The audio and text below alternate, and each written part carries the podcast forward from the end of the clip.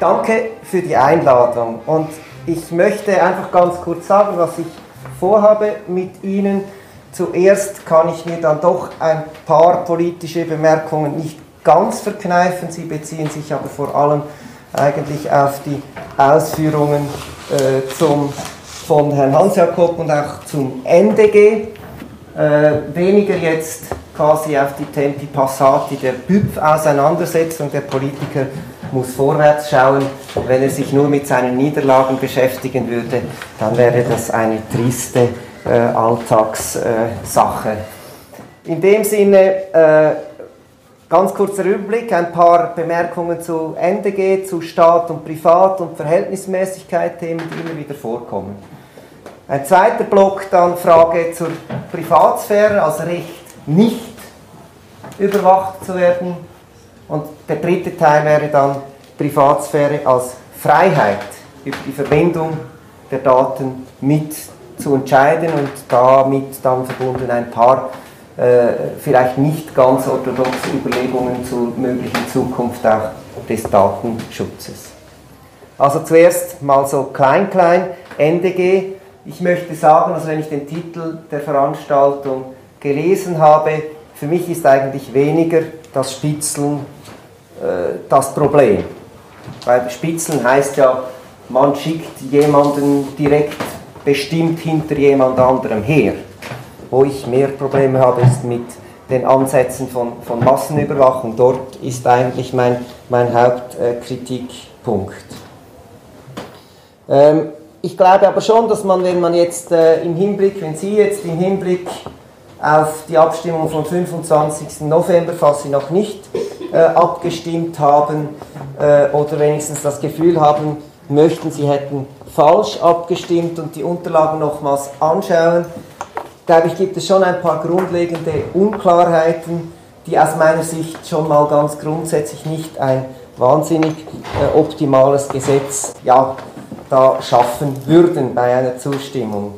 Also für mich ist eine der wesentlichsten Unklarheiten, und ich finde, das ist eine Unklarheit, die, die stören muss, auch BefürworterInnen grundsätzlich des Nachrichtendienstes, ist die Unklarheit über die Voraussetzungen für die sogenannten bewilligungspflichtigen Maßnahmen. Da heißt es nämlich in Artikel 27 Absatz 1 Litera A, das ist auf Seite 43 des äh, Bundesbüchleins, da heißt es, der NDB kann eine genehmigungspflichtige äh, Beschaffungsmaßnahme anordnen, wenn eine konkrete Bedrohung im Sinne von, und dann kommen diese vier Bereiche Terrorismus, Staats, äh, die Juristen um mich herum haben mir jedenfalls alle gesagt, dass dieser Begriff der konkreten Bedrohung jetzt nicht ein äh, bisher in, in, im rechtlichen Kontext enorm äh, präzisierter Begriff sei und ich finde das doch angesichts der Eingriffstiefe, äh, die dann damit verbunden ist, wenn der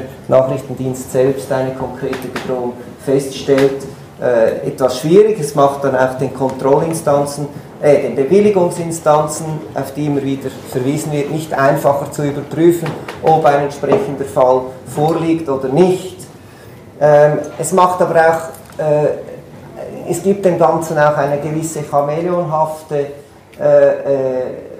ja, äh, Aufgabe des Nachrichtendienstes.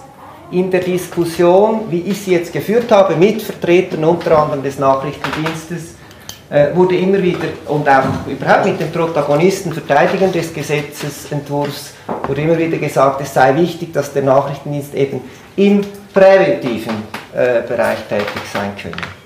Und für mich ist der Unterschied äh, zwischen äh, präventiven Bereich und dann der Straf Strafverfolgung ist eben der konkrete Tatverdacht, also ein, ein Anfangs, ein genügender Anfangsverdacht. Das ist für mich äh, die Linie zwischen Vorfeld und Strafenversuchung. Und wenn man sagt präventiv, dann meint man aus meiner Sicht Vorfeld. Weil für das andere gibt es ja eben die Strafverfolgungsbehörden und die haben jetzt auch nachdem die, die BÜPF-Gegner zwar viele Bildchen im Netz äh, platziert haben, aber nicht genügend Unterschriften abgeliefert, werden ja die Strafverfolgungsbehörden und äh, Herr Hans-Jakob die, die ersehnten äh, Gesetzesgrundlagen haben. Sie müssen vielleicht nur noch anderthalb oder dann vielleicht auch zwei Jahre warten bis zur, bis zur Umsetzung, bis sie das einsetzen können.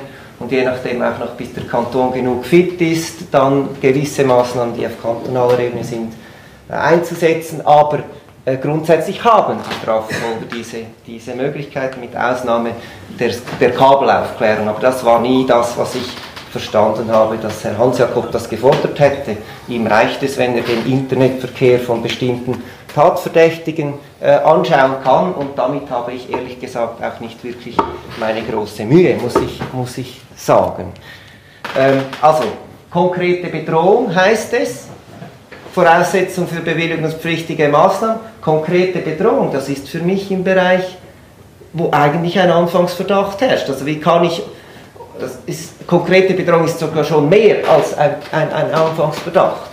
Und das heißt aber, man, man teilt dem Nachrichtendienst plötzlich Aufgaben zu, die aus meiner Sicht weder mit dem Ziel, nämlich in der Prävention mehr machen zu können, etwas zu tun hat, noch mit dem Aufgabenbereich äh, wirklich übereinstimmen. Das einfach so von der Rechtssystematik her.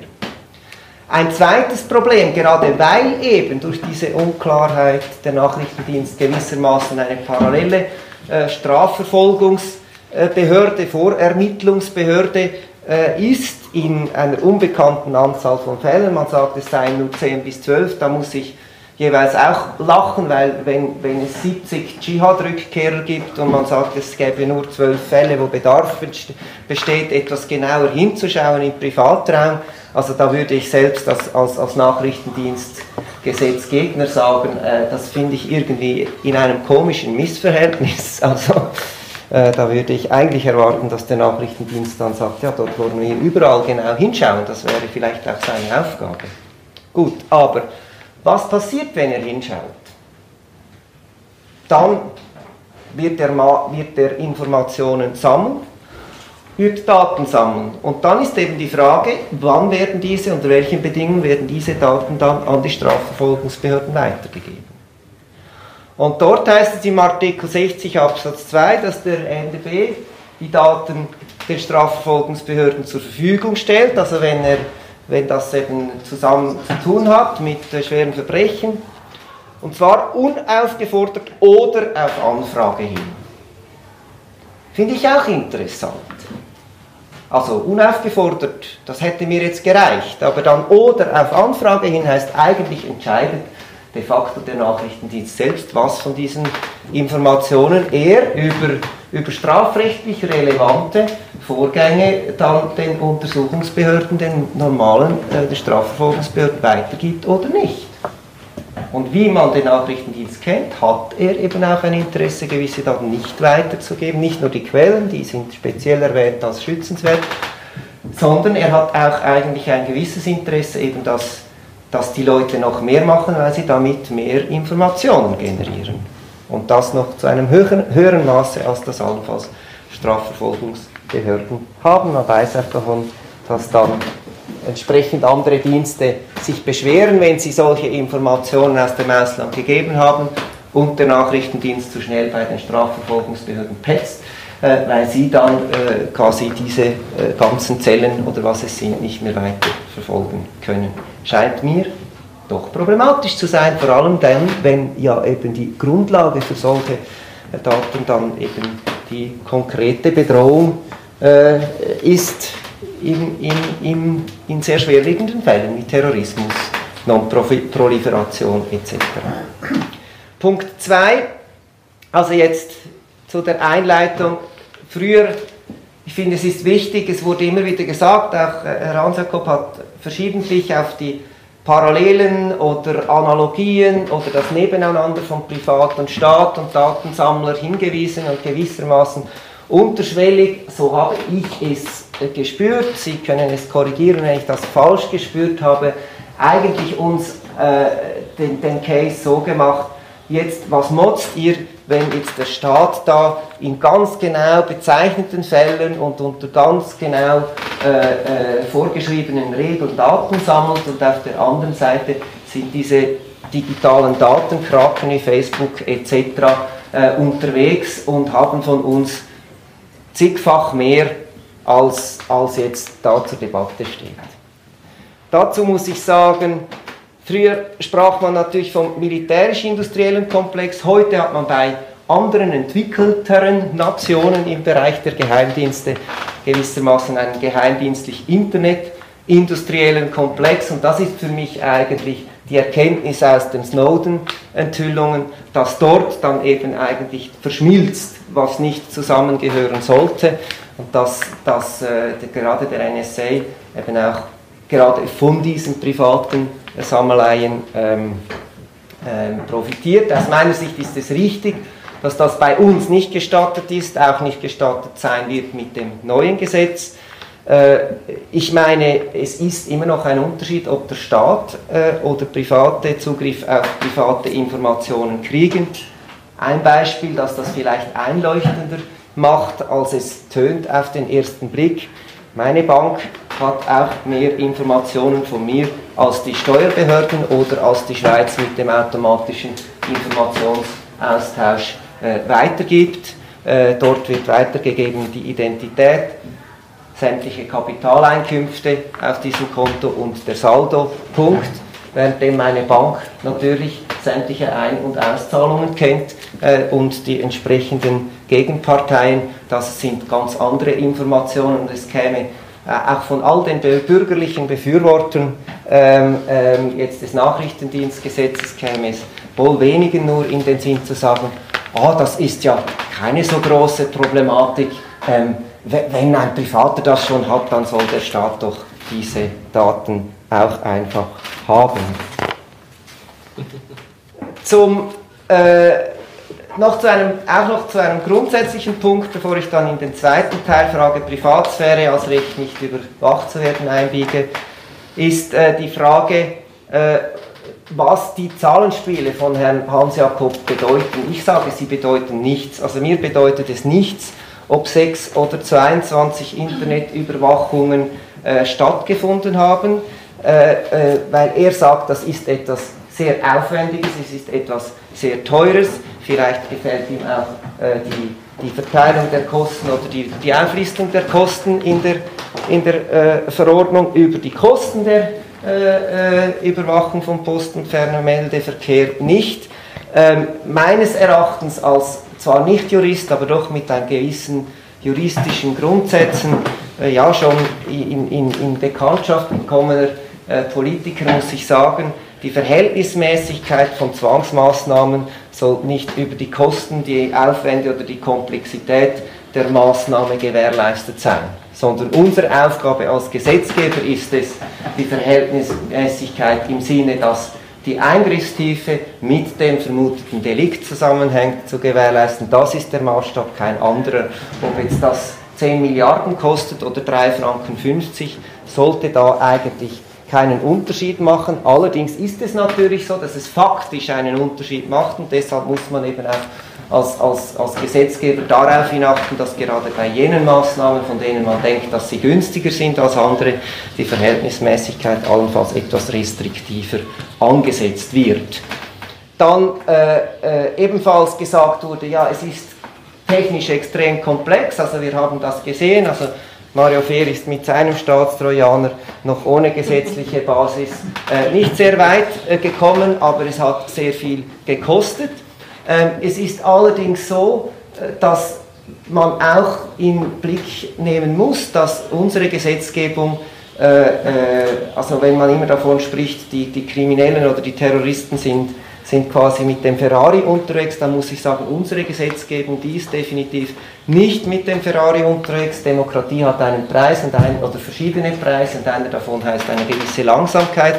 Äh, Herr Gücki hat gesagt, wie lange es ging bis zu dieser Revision und das jetzt noch ohne Ehrenschleife mit Abstimmung. Und darum meine ich, wir müssen auch Gesetze machen, die die Zukunft, zukünftigen Möglichkeiten der technischen Entwicklungen in einem gewissen Sinne antizipieren und eben nicht davon ausgehen, dass Maßnahme X oder Y einfach extrem teuer und, und deshalb selten eingesetzt werden wird, weil wir wissen, dass die Informatik in zehn Jahren an einem ganz anderen Ort sein kann. Und noch eine dritte Kurzbemerkung zu dieser, äh, zu dieser Frage eben Aufwand von Auswertungen. Auch hier beziehe ich mich auf äh, äh, Herrn äh, Hans-Jakob. Er hat zu Recht darauf hingewiesen, dass es unheimlich mühsam ist, dann diese äh, zum größten Teil wohl banalen äh, Nachrichten, die man austauscht, auch auszuwerten. Ich stimme ihm zu. Er hat gleichzeitig äh, Facebook als Bedrohung und als Datenkrake dargestellt. Ich stimme ihm zu. Diese beiden, äh, äh, diese beiden Informationen stehen aber auch in einem gewissen Spannungsverhältnis äh, zueinander, denn äh, bei Facebook sind nicht Hunderttausende von Indern im Auftrag von Facebook am Nachrichten lesen und daraus dann äh, gewisse Zusammenhänge zu schaffen und äh, äh, am, am, Abtippen von Adressbüchern, die da hochgeladen werden, sondern es gibt die Informatik und Big Data ist eine Realität und solche Algorithmen ist nirgendwo festgehalten, dass nicht auch die Strafverfolgungsbehörden solche Algorithmen einsetzen können zur Bewältigung der Datenmengen. Es ist nirgends festgehalten, dass nicht auch äh, der Nachrichtendienst solche Algorithmen einsetzen können sollte, äh, dass, dass im Moment die, die Informatikprojekte des, des Bundes eher durch äh, Zeit- und Kostenüberschreitungen äh, äh, Schlagzeilen machen, als dadurch, dass sie zu viel, zu schnell können. Das ist eine Sache für sich, aber auch da muss man ja nicht zwingend Pessimist sein. Vielleicht kriegen die das irgendwann auch auf die Reihe und darauf zu vertrauen, wäre jetzt nicht der Ratschlag, den ich dem Gesetzgeber äh, oder dem Volk, das über das Gesetz abstimmen muss, geben würde. Ich hoffe es, dass also ich sage das jetzt ganz offen, ich hoffe es, dass dort, wo ich, wo ich die Maßnahmen auch, auch, auch sinnvoll und, und angemessen finde, zum Beispiel bei der, äh, bei der Mobiltelefonüberwachung, äh, dass man dann irgendwann mal ein System hat, das, das funktioniert. Also das wäre noch gut. Ich finde es dann auch immer schön, wenn man sagt, welches, welche neuen Spielzeuge wer, wer auch immer noch braucht äh, und die alten Spielzeuge aber gar nicht funktionieren. So, das ein paar äh, hoffentlich nicht allzu bissige äh, Anfangsbemerkungen. Jetzt zum Teil die Frage der Privatsphäre als Recht nicht überwacht zu werden. Ich habe diesen Titel gesetzt, weil es mir eben vor allem darum geht, in meinen Bemerkungen darauf einzugehen, was ich im Kern problematisch finde, äh, am BÜP gefunden habe am BÜP, das ist jetzt so, wie es ist und auch problematisch finde am Ende, so wie es uns äh, unterbreitet ist als Stimmbürger und das ist vor allem diese Aspekte eben A der Massenüberwachung und B der Massenüberwachung auf Vorrat. Und äh, ich meine, wir müssen das gerade in einer Zeit, wo man davon spricht, dass wir eine Wissensgesellschaft sind, dass die, die Informationsmengen überall explodieren, müssen wir das Fernmeldegeheimnis im Sinne vom Recht, frei von staatlicher Überwachung zu kommunizieren, sehr, sehr ernst oder umso ernster nehmen. Und ich glaube, die Auseinandersetzung in diesem Feld geht vor allem auf die Frage, ist das denn äh, Überwachung wenn Daten auf Vorrat gespeichert werden, obwohl hintendran noch gewisse äh, quasi äh, Schlösser zu öffnen sind, dass dann andere Institutionen, in diesem Falle Herr Hans-Jakob, also wenn wir von BIP sprechen, äh, oder äh, der Nachrichtendienst, der ja neu auch auf die Vorratsdaten zugreifen können wird, äh, das darf. Und da bin ich persönlich, und das ist natürlich jetzt sowohl eine juristische wie auch eine politische äh, Stellungnahme. Ich, ich halte es da äh, mit äh, äh Jörg Paul Müller und Markus Schäferdin, Grundrechte in der Schweiz 2008 auf Seite 203 folgende ausführen, dass eben ein schwerer Eingriff in die Grundrechte bereits bei der Speicherung der Daten und in der damit verbundenen Überwachung vorliegt und nicht erst bei der Auswertung derselben. Aber das ist letztlich die juristische oder auch politische Frage, die, die zu klären ist und die, da sind Herr Bücki und ich äh, äh, miteinander auch, äh, äh wie soll ich sagen, äh, vor gewissen Instanzen und die dann irgendwann geklärt werden werden, ähm, wenn nicht durch das Bundesgericht, dann vielleicht durch Straßburg. Jedenfalls ist das meine äh, Absicht, falls nicht das Bundesgericht diese Interpretation schon teilen äh, sollte. Äh, dass, dass eben schon äh, das, das quasi Sammeln der Daten oder das Wissen eben, dass man überwacht wird, äh, ohne dass es dann auch ausgewertet wird, Effekte hat, das meine ich, kann man aber nicht nur juristisch, sondern das kann man auch, auch anekdotisch äh, belegen. Und aus meiner Sicht würde ich da gerne jetzt spontan auf die einführenden Worte von Ursula Ultinger zurückkommen, 1984. 1984 ist ein Buch, das es sich wieder mal zu lesen lohnt, ehrlich gesagt, und zwar eben deshalb, weil dort etwas ganz anderes drinsteht, als gemeinhin äh, äh, darauf angespielt wird. Also äh, äh, gemeinhin wird 1984 als Chiffre gebraucht für irgendeinen heimlichen Überwachungsautomat, äh, äh, Überwachungsstaat, der, der, der quasi, der so eben wie die NSA, äh, dort wurde immer gesagt, ah, 1984 in, in der Wirklichkeit. 1984 ist etwas ganz anderes. Big Brother is watching you ist nicht etwas, was man entdeckt, sondern wenn man die ersten drei Seiten von 1984 liest, dann ist dort der Big Brother als großes Plakat mit Lautsprecher an, an, an jedem Ende des Gangs und macht eben den Leuten bewusst, ja, ihr werdet überwacht. Weil es nicht einmal im Detail dann die, das sich kümmern um das, was man überwacht und durch die Überwachung herausfindet, braucht, um das Verhalten der Menschen zu beeinflussen, sondern weil alleine der Effekt, dass man weiß, dass man überwacht wird, einen Effekt hat. Wir kennen das auch aus äh, Foucaults berühmten äh, Ausführungen zum, zum Gefängnis. Also die, die, das, dieses quasi, äh, wie sagt man ihm, dieses, es, es ist ein, ein schöner Begriff, der mir jetzt nicht in den, in den Sinn kommt, quasi ein, ein, eine Gesamtvision, also es ist irgendwie eine Gesamtsicht. Die Idee ist, dass man ein Gefängnis so baut, dass man ein, ein, ein rundes Gebäude macht mit Zellen, die offen sind gegen das Zentrum, weil das Gebäude aber hoch ist, ähm, äh, führt das dazu, dass die Leute dann trotzdem nicht, die Gefangenen aus den Zellen herauskommen, die würden dann in den Tod springen.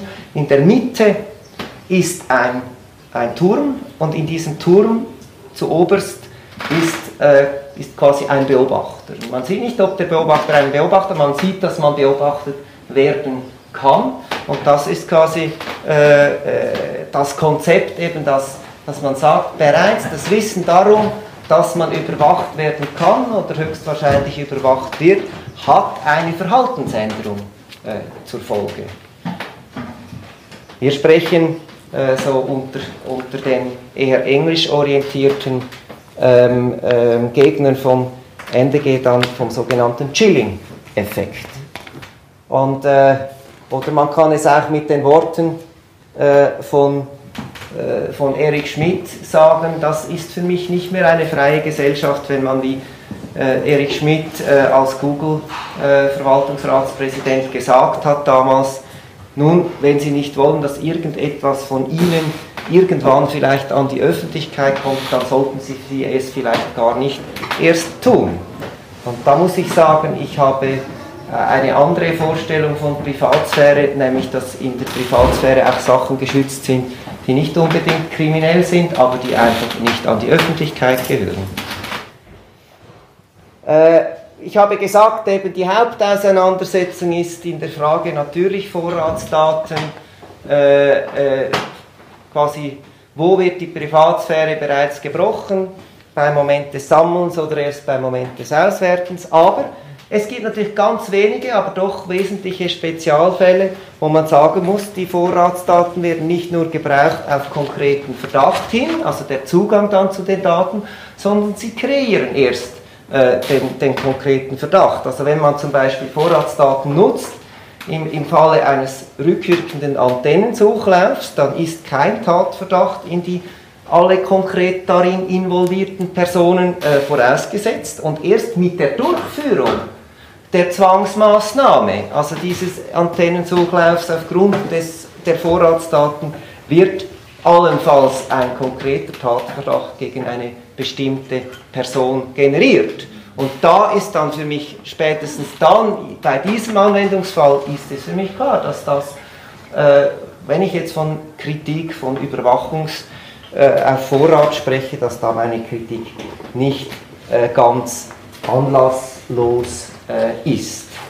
Zum Schluss noch, äh, das geht wieder ein wenig ins Kapitel, äh, die Privaten sind ja sowieso schlimmer. Zum Schluss, wenn man dann sagt, ja, der Anlass der Datensammlung, da haben wir auch schon darüber gestritten, Herr Hans-Jakob und ich, der Anlass der Datensammlung, das sind irgendwelche äh, Business-Operationen der Provider, der Te Telekom-Anbieter, die diese Daten sowieso sammeln.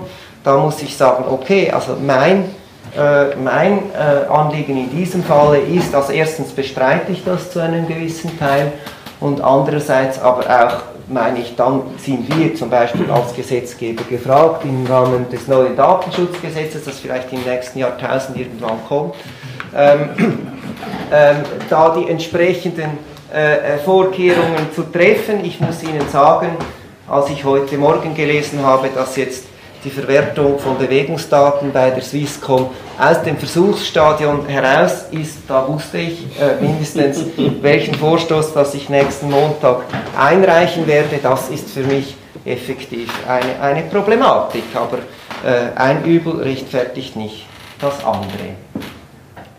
Jetzt zum letzten Teil, die Frage der Privatsphäre als Freiheit auf die, über die, zum Beispiel über die Zweit-, Drittverwendung meiner Daten zu entscheiden oder überhaupt über die Verwendung meiner Daten zu entscheiden. Für mich persönlich halte ich mich da immer an, äh, an Bruce Schneier. Bruce Schneier ist einer der bekanntesten Kryptologen, äh, der aber äh, durchaus eben auch sich mit Politik auseinandersetzt, mit, kritischer, mit kritischen Bemerkungen am, am US-amerikanischen Überwachungsstaat etc. Ich habe ihn an einem Kongress in, in Lausanne gleich nach den Snowden-Enthüllungen damals im Herbst getroffen und er hat dann gesagt, Privacy is not about secrecy. Privacy is about control, about control of the context. Also Privatsphäre, da geht es nicht ums Geheimhalten, sondern bei der Privatsphäre geht es um Kontrolle, und zwar um die Kontrolle, in welchem Kontext welche Daten gehören.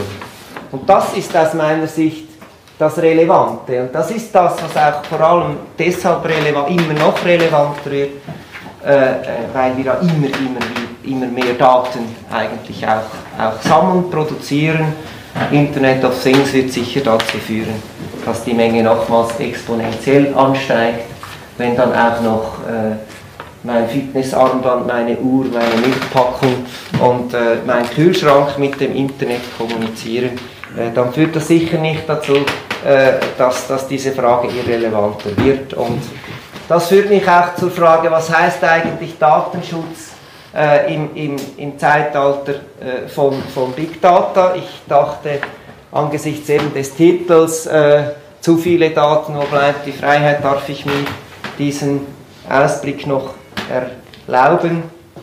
Äh, es gibt da wie zwei grundlegende Ansätze. Der eine Ansatz ist der Versuch, oder man könnte sagen drei Ansätze. Der eine Ansatz ist der klassische Versuch der Eindämmung. Also zu sagen, ja, es gibt halt Regeln und äh, nach diesen Regeln dürfen die Daten weitergegeben werden, nach anderen nicht. Äh, der Grundsatz, der hehre Grundsatz der informationellen Selbstbestimmung, der bei uns zwar nicht in der Verfassung steht, aber doch so der Sinne nach auch äh, dass, dass das Datenschutzgesetz trägt, obwohl wir eigentlich äh, ursprünglich hier eine Missbrauchsgesetzgebung haben. Ähm, das, dort geht es quasi wie darum, dass man also jetzt nicht nur den Missbrauch verhindern kann, sondern eben bestimmt diese Daten, wenn ich sie gegeben habe für Zweck X, dann dürfen sie nur für Zweck X genutzt werden. Also eben, wenn ich sie gegeben habe dem Telefonanbieter zwecks Rechnungsausstellung, dann dürfen sie nur zwecks Rechnungsausstellung genutzt werden. Ähm, die Frage dann allerdings äh, ist natürlich, macht das nicht Big Data ganz grundsätzlich kaputt und das tut es. Weil, also Big Data, so wie ich es verstehe, ist nicht einfach ganz, gro ganz große Datenmengen und ein paar kluge Algorithmen, die da darüber äh, zugreifen. Sondern Big Data ist ein Paradigmawechsel im Umgang mit Daten. Nämlich, dass wir nicht äh, quasi die, die Resultate schon antizipieren und dann an den Daten testen. Das ist das klassisch wissenschaftliche Vorgehen. Man macht eine Hypothese und schaut dann, ob das durch die Daten bestätigt wird. Bei der Hypothese hinterlegen wir natürlich irgendeine Ursache-Wirkung, eine Kausalitätsbeziehung, sondern bei Big Data machen wir etwas ganz anderes. Wir sagen, wir möchten gerne etwas über Wohnungsbrände wissen. Und dann sagen wir dem Computer, nimm alle Daten, die du hast und schau, ob es irgendeine Korrelation zu Wohnungsbränden gibt. Und dann findet der Computer zum Beispiel jetzt von Los Angeles, wo man das gemacht hat, heraus, dass Wohnungsbrände häufiger dort vorkommen, wo es keine fixen Telefonanschlüsse hat. Das waren nicht Daten, die man zum Zweck der Verhinderung der Wohnungsbrände ähm, ähm, erhoben hat. Äh, und, und das hat natürlich, man kann in diesem spezifischen Fall sogar sagen, warum, weil das hat natürlich damit zu tun, dass das die ärmeren Gebiete sind und in den ärmeren Gebieten etc. pp. Man kann eine Kausalitätskette im Nachhinein sogar konstruieren, es muss aber nicht sein. Die ist bei Big Data eigentlich nicht mehr relevant. Der Charme, das Schillern, die, die, das, das Tolle an Big Data ist das Potenzial, eben aus Daten Antworten herauszuholen, die man an diese Daten nie als Frage zu stellen gedacht hätte. Das ist Big Data. Big Data geht nicht mit informationeller Selbstbestimmung. Geht nicht. Außer man schaltet Zwischenstellen ein und sagt, okay, die Daten bleiben irgendwo gehortet und ich werde dann in dem Moment, wo die Auswertung stattfinden äh, äh, sollte, darüber informiert, ich stelle die Frage an deine Daten, wo gibt es eher an, an die nächsten Wohnungsbrände?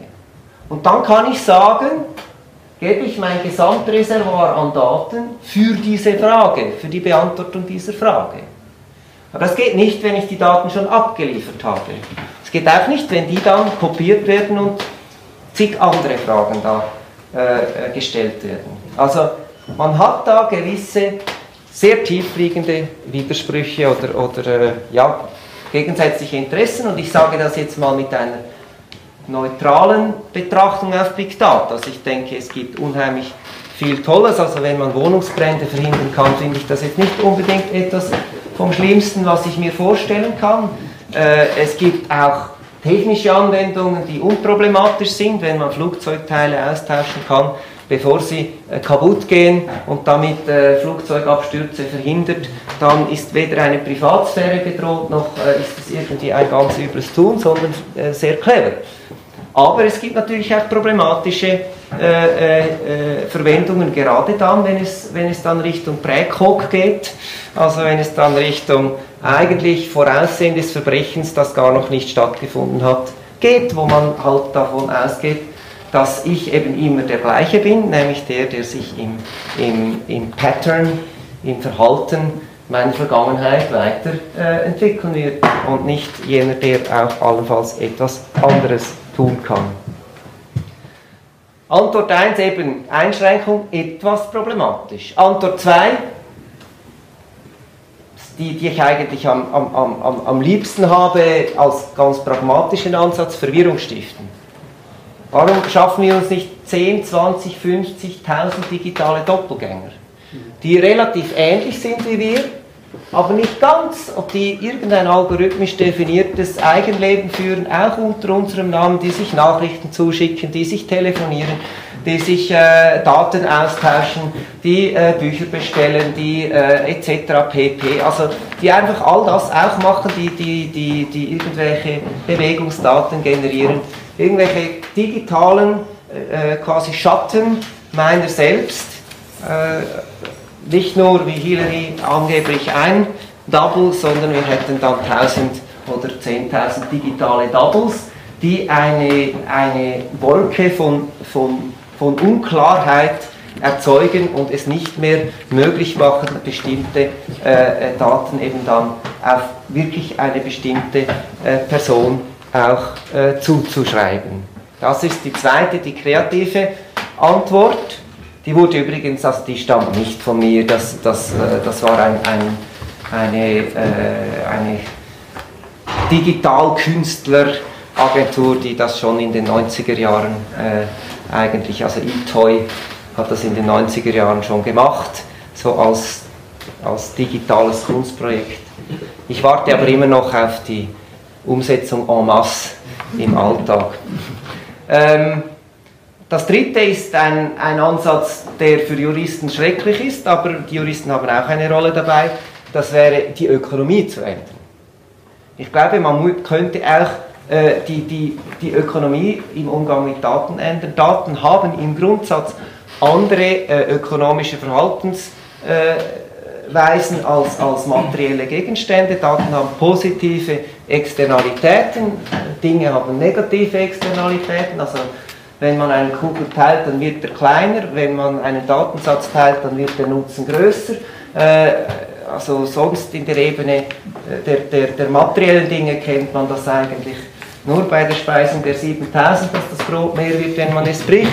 Äh, das ist sonst nicht der Fall, aber bei den Daten ist Teilen ein Mehrwert. Und heute haben wir aber Gesetze, die Daten nicht so behandeln, sondern die Daten gleich behandeln wie materielle Güter und die eben auch ein Recht beinhalten, Daten quasi vor der Kopie zu schützen Urheberrecht ist ein Stichwort, aber auch äh, quasi, quasi die Einschränkung des Zugriffs aus Daten. Und man könnte, meinte ich, mit einem ganz simplen Kniff diesen Tresor knacken, wenn man nämlich das bereits heute bestehende Recht äh, auf Einsicht, das man ja hat gemäß Datenschutzgesetz, aufwerten würde in ein Recht auf automatische digitale Kopien. Das ist eine Idee auch nicht von mir, sondern von Ernst Hafen weil das eine Möglichkeit gäbe, dann konkurrierende ökonomische Ökosysteme äh, zu, zu gestalten und selbst Zweit- oder Drittverwertungen dieser Daten zuzustimmen, zum Beispiel in, in, in, in Datengenossenschaften, wo man sich zusammentut und äh, mit bestimmten Zwecken die Daten sich gegenseitig zur Verfügung stellt.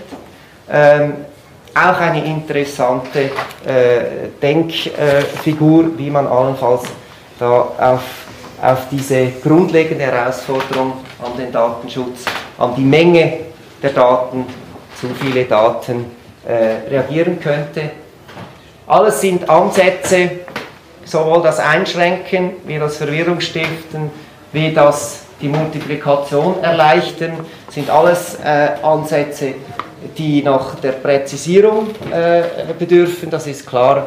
Äh, die Debatte um das neue Datenschutzgesetz, nehme ich an, wird dann auch nicht innerhalb von ein, zwei Tagen erledigt sein.